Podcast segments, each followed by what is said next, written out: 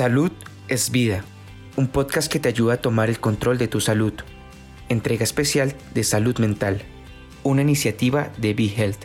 Saludos amigos de BeHealth, Lili García con ustedes nuevamente. Creo que no hay una sola familia en Puerto Rico eh, que no tenga a alguien que está padeciendo de algún tipo de depresión, algún nivel de depresión. Hay personas eh, que la depresión es obvia, que no salen de la cama, que en la vida no les huele a nada. Hay otras personas, sin embargo, que siguen funcionando.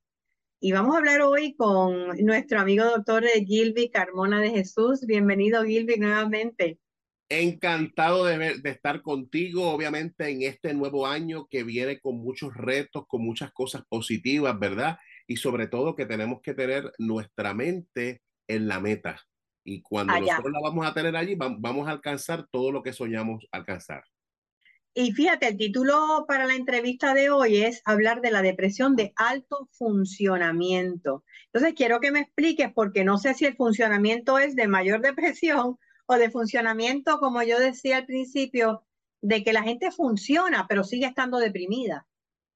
Claro, definitivamente. Pues mira, una de las cosas que me gustaría que la gente que nos está viendo pueda comprender, ¿verdad? Que cuando nosotros, por ejemplo, viene la palabra depresión, a nuestra mente, ¿verdad? Viene una persona, por ejemplo, que tiene dificultad al dormir, ya sea que duerme más de la cuenta o menos de la cuenta, que tiene una situación relacionada a comer, que come de más o que come de menos, que tiene una tristeza, una pesadez, pero sobre todo un sentimiento de vacío. Así que yo quiero que la gente se quede con esta idea de lo que es una eh, depresión y ahora la aplicamos a un término que se está utilizando, que digamos que está trending, que aunque no se reconoce por los psicólogos como un trastorno clínico, ¿verdad? Nosotros los psicólogos, al igual que los médicos, nos dejamos llevar por, por, dos, por dos manuales. Uno que se llama el DSM, que es el Manual de Diagnóstico y Tratamiento, ¿verdad? Allí están todos los síntomas y los signos, y el otro que se llama el Kaplan. Pues eso no está establecido necesariamente como un diagnóstico formal. Sin embargo, nos hemos dado cuenta que tú tienes a una persona que tiene un trabajo normal, que responde a su trabajo adecuadamente, o tienes un estudiante, ya sea de escuela primaria o un estudiante universitario, que aparentemente él no tiene ningún problema, como en el caso de un diagnóstico de depresión, ¿verdad? Que te deteriora a tal punto donde no puede funcionar en la vida y esta persona sí, sí funciona, sí cumple con sus responsabilidades. Sin embargo, la baja nota aislada. Sin embargo, eso que le provocaba placer antes ya no le está provocando placer. Está bien pendiente del tiempo. Así que esas características son los que nosotros de alguna forma estamos definiendo, ¿verdad? Como una depresión de alta funcionalidad. O sea que lo que escucho es que no, no hay una tristeza obvia, no hay unos cambios drásticos en, en comportamiento, eh, pero sí hay, hay algo sutil que está ocurriendo eh, y, yo me imagino que es bien difícil uno determinarlo, ¿verdad? Claro, definitivamente este es de los, de los, ¿verdad? De, de los síntomas más difíciles de, no tan solo de diagnosticar, sino de tratar por eso mismo, porque mira qué cosa más curiosa, cómo yo me di cuenta de que mi familia tiene un problema de depresión o de cualquier condición, pues se afectan dos cosas, se afectan su trabajo, sus estudios y se afectan las relaciones interpersonales. Pero aquí no necesariamente se afectan de la manera que estamos acostumbrados. Te voy a decir algo sutil, por ejemplo, ahora en Navidades. Esta persona, una empleada espectacular, eh, trabaja con el gobierno federal, eh, pues con todo esto de, de, ¿verdad? del aspecto de los cambios, pues ella, su trabajo es un asset, pero la invitan a compartir a una fiesta familiar que todos los años, sin problema alguno, ya va. Ella dijo, perfecto, yo voy, pero tengo otro compromiso. Y el otro compromiso era regresarse a su casa para ver un maratón de, de películas. De películas. Claro, definitivamente. Y, cuando o sea que nunca llegó, nunca llegó a la fiesta. O sea, ella llegó, pero se fue inmediatamente. Ah. Hay algunos que ni siquiera llegan, pero este llegó, compartió con la familia y después, porque la clave para identificarlo, ¿verdad? Hay unos signos y símbolos, pero una de las claves es como que las interacciones familiares, yo las evado y estoy pendiente del tiempo. También hay una característica, ¿verdad? Con, lo, eh, con este tipo de personas es que sienten que no han logrado sus metas y por consiguiente nada de lo que alcanzan es suficiente, ¿verdad? Por eso cuando comenzamos nuestro encuentro hablé un poco sobre la meta, la meta que nosotros que, queremos lograr. O sea que eh, hay un poquito de entonces de ansiedad social también es ligada a esto. Claro, como síntoma, ¿verdad? No como diagnóstico, sino como, como síntoma. Definitivamente, definitivamente. Una de las cosas importantes, ¿verdad? Que vemos que esta persona presenta un bajo estado de ánimo, usualmente también puede tener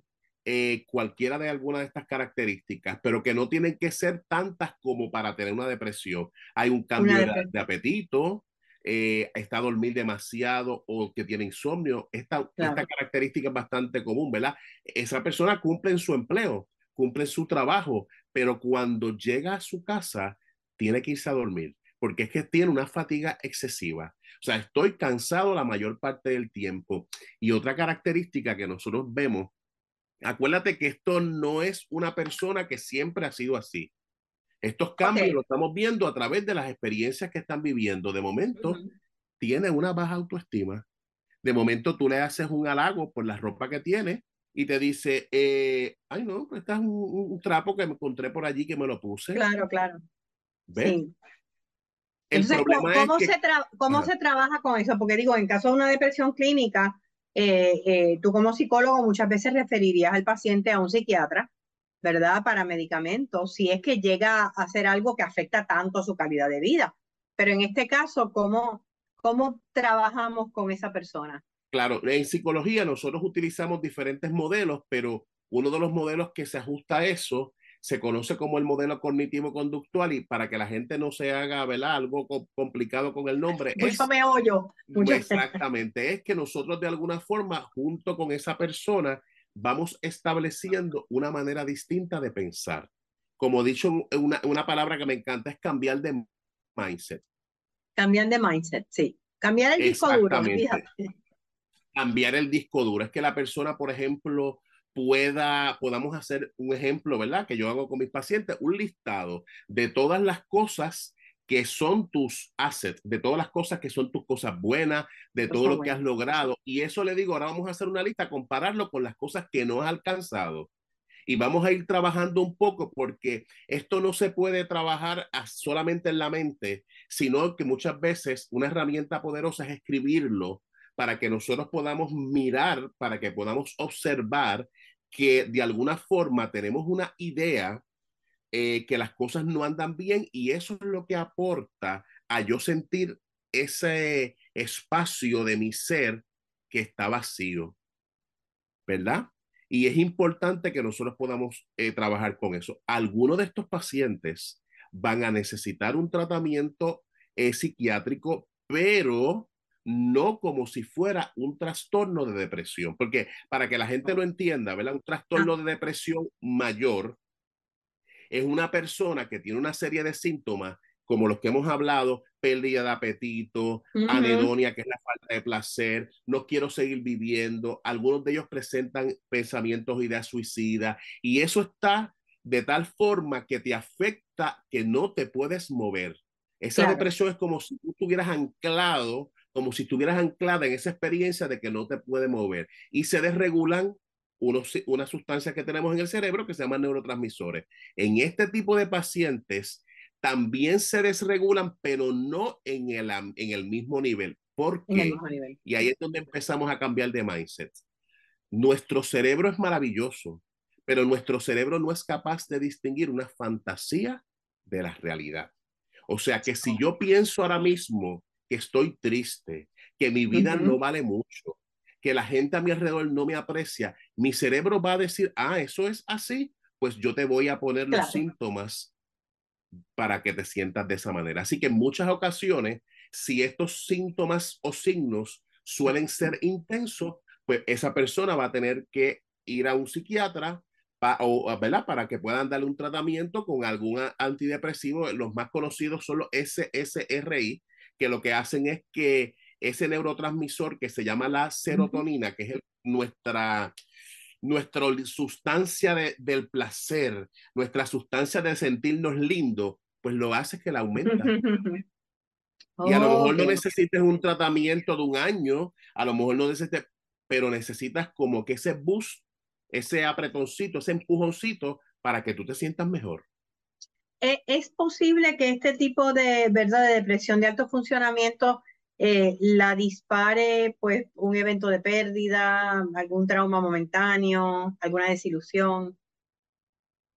Pues mira, una de las cosas importantes es que en muchas ocasiones la causa o los detonantes pueden ser algunas situaciones cotidianas que la persona de alguna forma o lo haya percibido de, de manera negativa o que no haya desarrollado las herramientas para manejar este tipo de, de situaciones. ¿Y qué pasa? Nosotros tenemos una población, ¿dónde estamos viendo o por qué está de moda esta, esta condición? Por dos razones.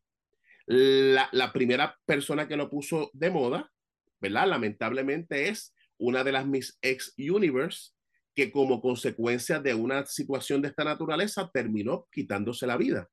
Sí, y cuando ella se suicida, la gente a su alrededor se pregunta, pero ¿cómo va a ser? Si ella era una persona dulce, ella participaba de fiesta, nunca presentó, pero en el fondo, para ella no era suficiente, pero lo que detonó en el caso de ella la situación fueron situaciones de problemas financieros. Ah, pero hay otra cara, claro, hay otra característica. ¿Por qué esto le ocurre a personas con alto funcionamiento? Porque una de las de, la, de, la, de los triggers que podemos decir eso, ¿sabes cuál es? Los altos niveles de estrés. Y tú me dices, ven acá, pero si es que el estrés lo que está asociado es con la ansiedad, que es todo lo contrario. Pero es esa, ese nivel de estrés que es bastante alto, pero yo también creyendo que yo no puedo alcanzar o que mi trabajo o que mi funciones o que mi relación con los demás no es suficiente. Claro, que yo no valgo lo suficiente para poder manejar esto. Y ya eso cae en depresión. Definitivamente. Como tú muy bien dices, eh, la pérdida también aumenta, ¿verdad? Ayuda a esto, pero es la pérdida de alguien que esté que alguien que yo me mucho. Esa es una característica importante que nosotros podemos mirar. La otra es la soledad. Estas personas que por, la, por alguna razón han decidido o han vivido solo y hay una característica que son cuando yo estoy en esas etapas de desarrollo, en ese cambio, cuando estoy de la adolescencia a la edad eh, a ser joven adulto, cuando estoy en la, en, empecé en un trabajo nuevo, cuando me voy a retirar. Sí que son algunas características que podemos ver de estas personas. Eh, entonces, aquí lo que, para ir resumiendo, eh, ¿qué exhortación le podemos hacer a esas personas que tal vez se están sintiendo así, se están identificando, o personas que tengan seres allegados, ¿verdad? Seres queridos o allegados que sienten que podrían estar ahí. Claro, lo importante es que podamos aumentar la comunicación adecuada. Lo importante también es reconocer que si tú estás pasando por un alto nivel de estrés o que si tú estás pasando por una tristeza que sientes que no es común, pues tú vayas a buscar ayuda. Siempre hay una concepción equivocada de que la gente ir al psicólogo, ir al psiquiatra es ir al loquero, ¿no? Nosotros estamos en una era donde nosotros necesitamos de alguna forma a alguien que al menos nos acompañe en el proceso, pero profesionalmente, que tenga unas herramientas que sean distintas a las que tienen mis amistades.